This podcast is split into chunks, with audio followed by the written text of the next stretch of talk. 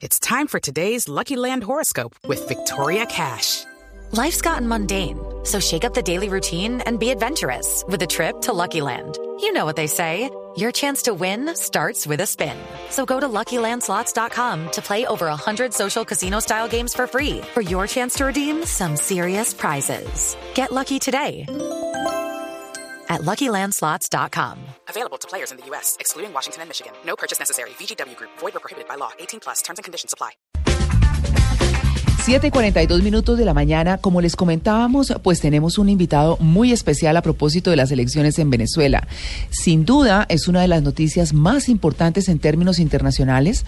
Los ojos de los grandes dirigentes del mundo están enfocados en Venezuela y nosotros, como vecinos de Venezuela, pues sí que más. Así que, pues eh, tenemos el gusto de presentarles a ustedes a un hombre muy reputado en el periodismo venezolano, que es Nelson Bocaranda.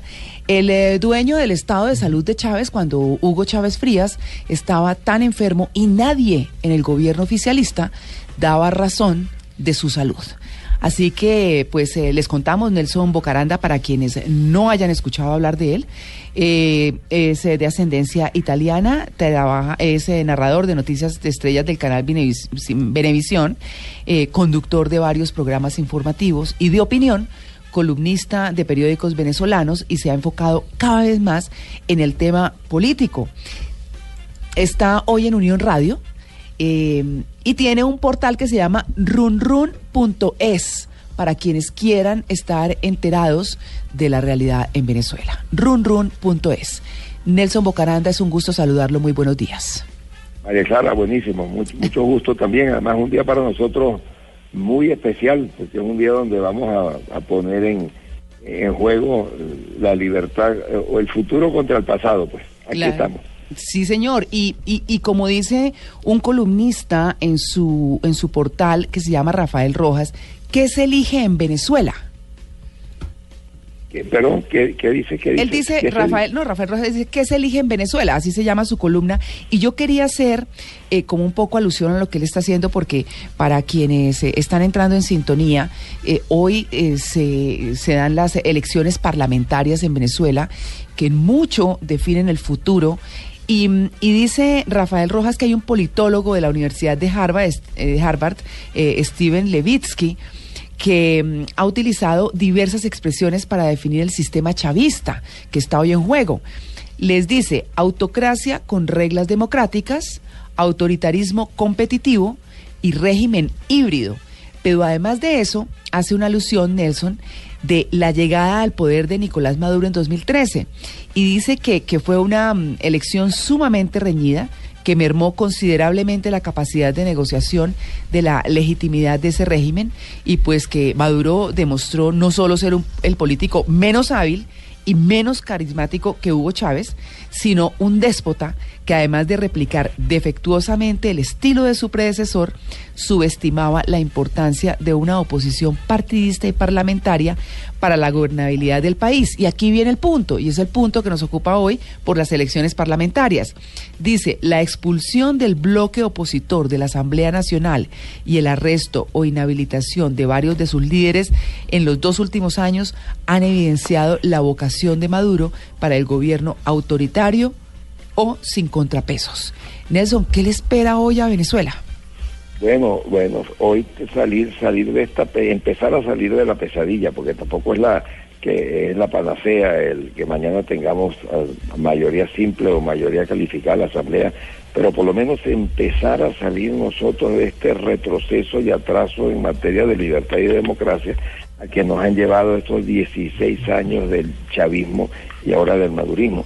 Por eso que tú comentabas allí de esa elección en el momento en que la, votación se redujo a apenas menos de 1% eh, y que después no eh, Maduro no cumplió con lo que dijo, que iban a hacer una auditoría y tal, porque empezó la, la violencia del gobierno a- a hacernos olvidar de toda esa situación. Yo creo que ya los venezolanos estamos muy cansados y lo siente uno porque el retroceso de Venezuela ha sido una forma demasiado violenta, demasiado rápida. Eh, vemos cómo no hay comida, cómo hay hambre, cómo hay cola, cómo hay eh, muertos. Ya llevamos más de 250 mil muertos, asesinatos en 16 años de, gobierno.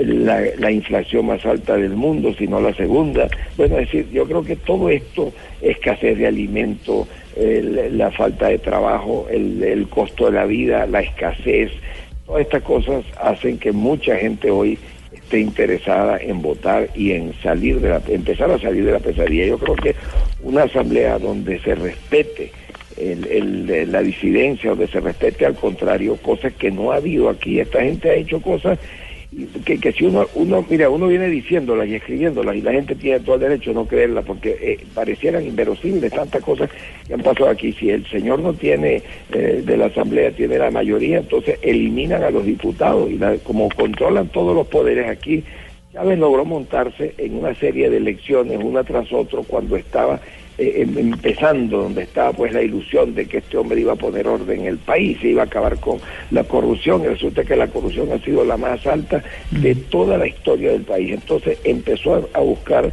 en esas elecciones constituyentes, eh, ratificación de la constituyente, cambio de, del sistema político, cambio de la, eh, de la, perdón, de la duración del mandato, reelección indefinida se fue montando y montando y controla todos los poderes. Aquí la, la, justicia depende del presidente, él nombra, quita, pone.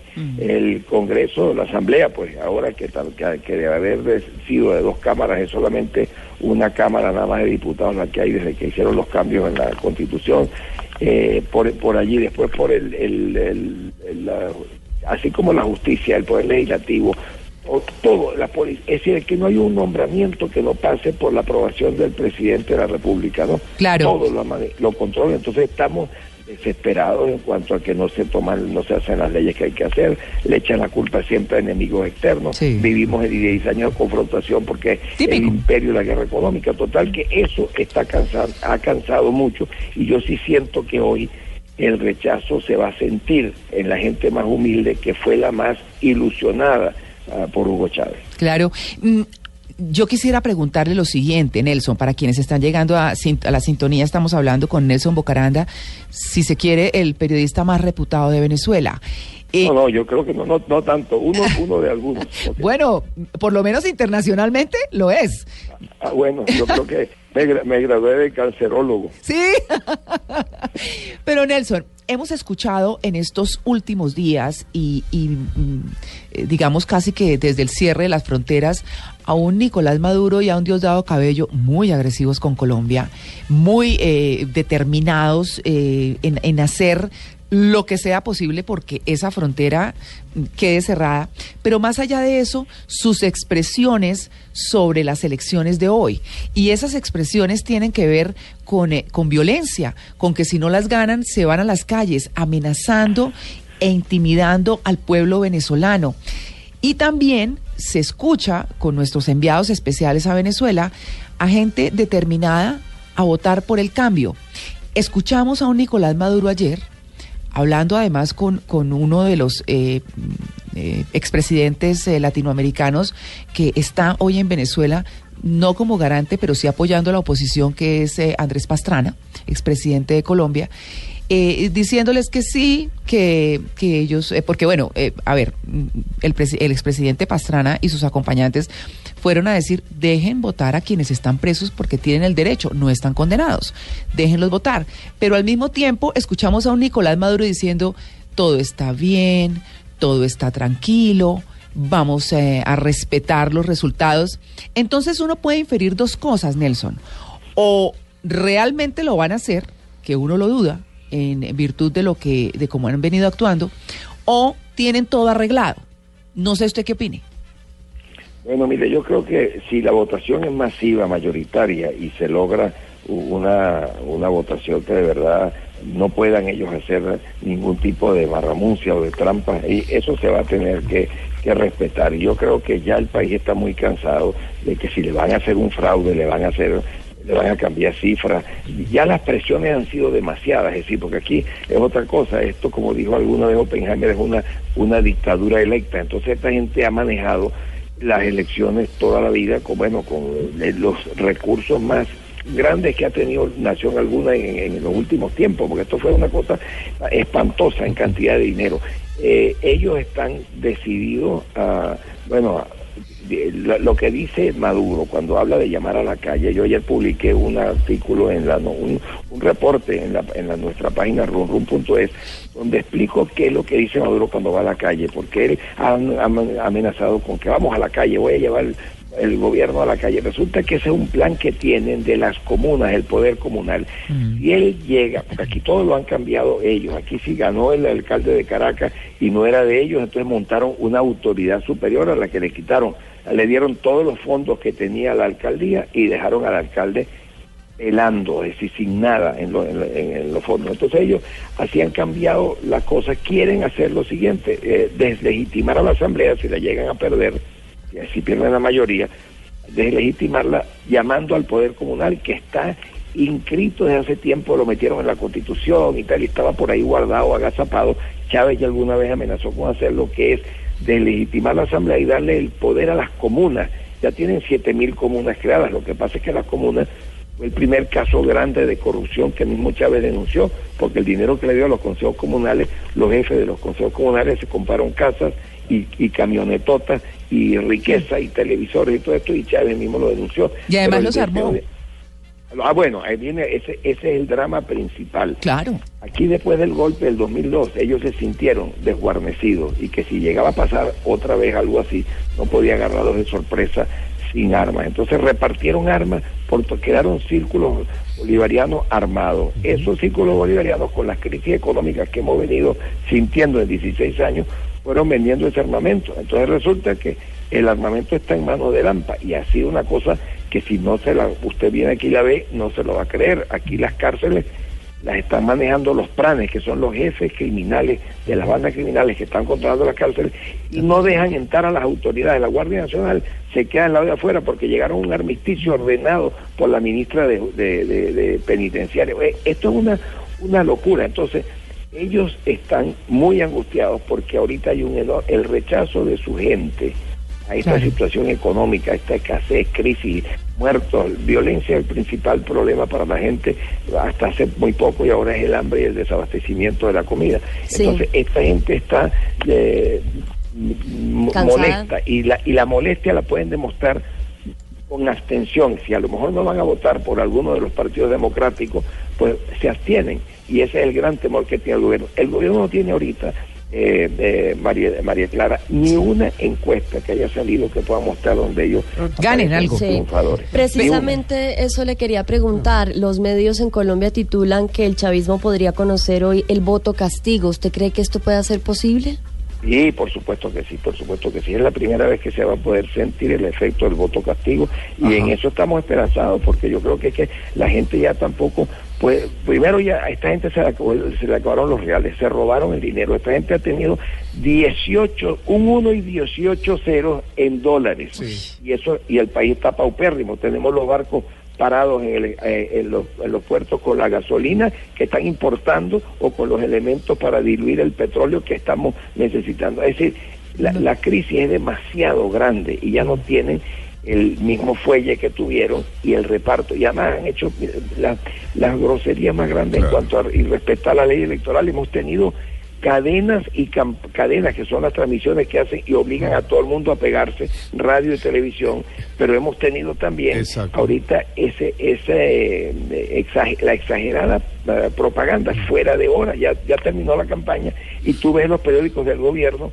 eh, llenos de publicidad, las televisoras, Chávez, digo, Maduro transmitía en cadena anoche, es decir, ha sido un abuso exagerado, yo creo que la gente ya está sentimos que está eh, muy cansada. haciendo, como decía recién usted, esta cadena nacional en donde rompe ya una veda electoral, ¿no? Y en donde también iría en contra de una legislación. Eh, señor Bocaranda, yo soy de la Argentina y obviamente esa relación entre Venezuela y Argentina en estos últimos, en esta última década ha Bueno, Argentina está de gloria, ¿eh?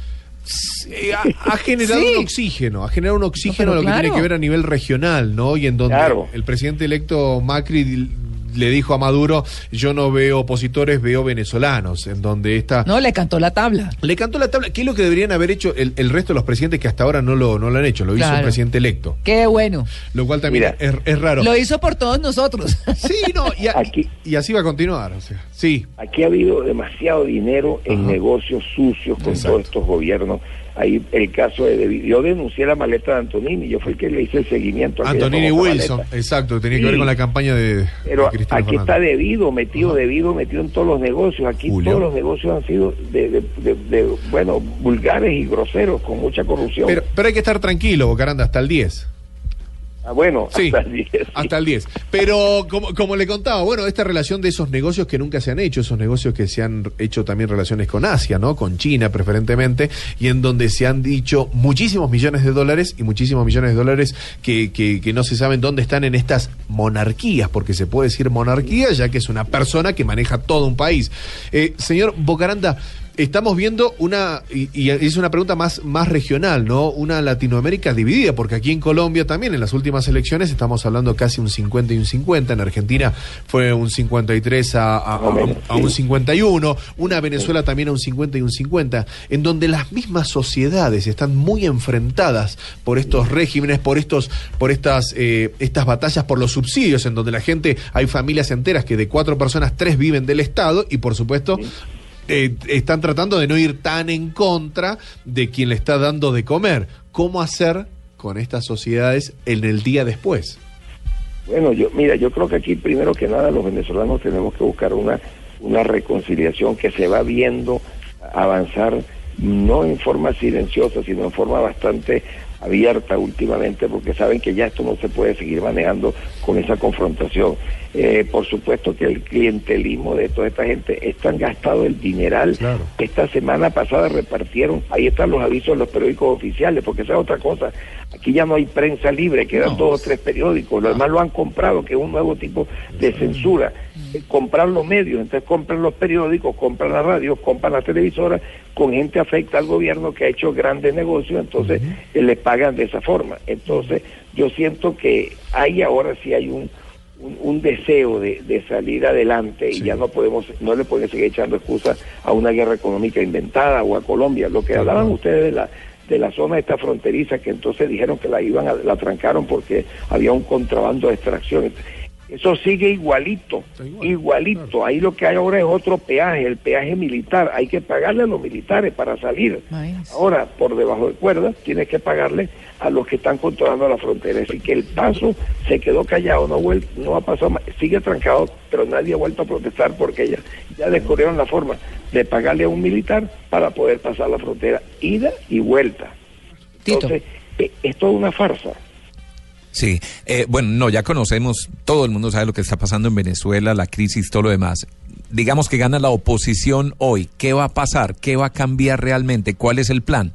Porque siempre vimos que quieren tumbar a Maduro, que hay que acabar con el régimen, pero ¿qué va a pasar? ¿Y qué va a pasar con Diosdado Cabello, que es el presidente de la Asamblea y que es el más amenazado, digamos, en términos electorales? Sí, pero ¿qué, ¿qué van a eh, hacer? ¿Cómo va a cambiar el país? Yo creo que es el que más ha amenazado a todo el mundo mm. a través de, su programa y a través de, la del ejercicio de la presidencia de la Asamblea. Yo creo que eso tendría ya preparado eh, irse de vicepresidente, irse por porque él, no se, él no aceptaría que tuvieran ahí una mayoría. Una embajada. sí, pero fíjate una cosa, yo creo que el, esto no es triunfo de oposición contra gobierno y van a cambiar gobierno mañana. Estos son apenas los escaños de una asamblea para empezar a, separar poderes, a empezar a, tener nosotros de alguna forma democracia dentro de la asamblea. Son 167 diputados que se van a elegir y de allí es que se va a decidir el primer paso a ir cambiando leyes, a ir pidiendo explicaciones. Aquí tenemos 16 años sin que ningún ministro haya sido interpelado. Tenemos 16 años sin entregar cuenta de los ministerios. Tenemos todo este año y los últimos dos anteriores donde no hay una estadística confiable el Banco Central no entrega cifras, porque como la inflación es muy alta, no quieren que nadie la sepa. Bueno, e, empezar a, poner orden a, una democracia muy eh, afectada y muy enferma. Entonces yo creo que los primeros pasos son estos, de que empiece a, hacer, a hacerse también una separación de poderes. Aquí el presidente Maduro quiso cambiar a 13 eh, magistrado del Tribunal Supremo y, darle una jubilación enorme, no pudo hacerlo porque ahorita se siente todo el mundo preocupado porque siente que pueden perder esa mayoría Sí. que han tenido para hacer lo que le ha dado la gana. Bueno, y esta situación también de los presos políticos, como Leopoldo López, donde recordemos que fue un caso que en todo el mundo eh, no se entendió, donde los, los escritos y el audio y la prohibición ¿no? de que esto sea público, y en donde la jueza que lo sentenció, eh, bueno, está disfrutando de las mieles, al parecer, ¿no? No, y el, pero el, con toda la información que ha salido, el propio fiscal explicó, tuvo que irse a los Estados Unidos Sí. a explicar cómo lo habían obligado, lo habían presionado. Eh, eh, Es, toda una farsa completa y eso se está, se está desmoronando, se están abriendo las rendijas para nosotros conocer, nosotros no, que lo conocemos, que el mundo entero conozca. Y creo que esto de los presos políticos ha sido la bandera principal para que se pongan los ojos del mundo entero en Venezuela. Esta venida de estos presidentes, que no los, no los las ofensas que tuvieron, que, que ha tenido el gobierno contra la Moscoso, la Chinchilla, Rodríguez Echeverría, la calle o, o Pastrana han sido violentas y horrorosas, groseras, Sí. eh, que dan pena ajena. Pero ayer decidió abrirlo. Primero la presidenta, fíjate las cosas como están adentro. La presidenta del Consejo Electoral, Tibisay Lucena, es una señora que salió de ser una, una violonchelista de una orquesta Ajá. y que está y que estaba en un apartamentito muy humilde, ahora es una señora con una casa en el al lado del Country Club de Caracas y otra casa para su hija a un lado. Entonces es una gente que el gobierno les repartió dinero por todos lados. Esta señora no quiso recibir a estos expresidentes porque no está, eran solamente visitantes, ni siquiera acompañantes, sino acompañantes además no observadores como ellos le han dicho. Entonces anoche la, la canciller los recibe y de repente lo llama Maduro que los va a recibir él.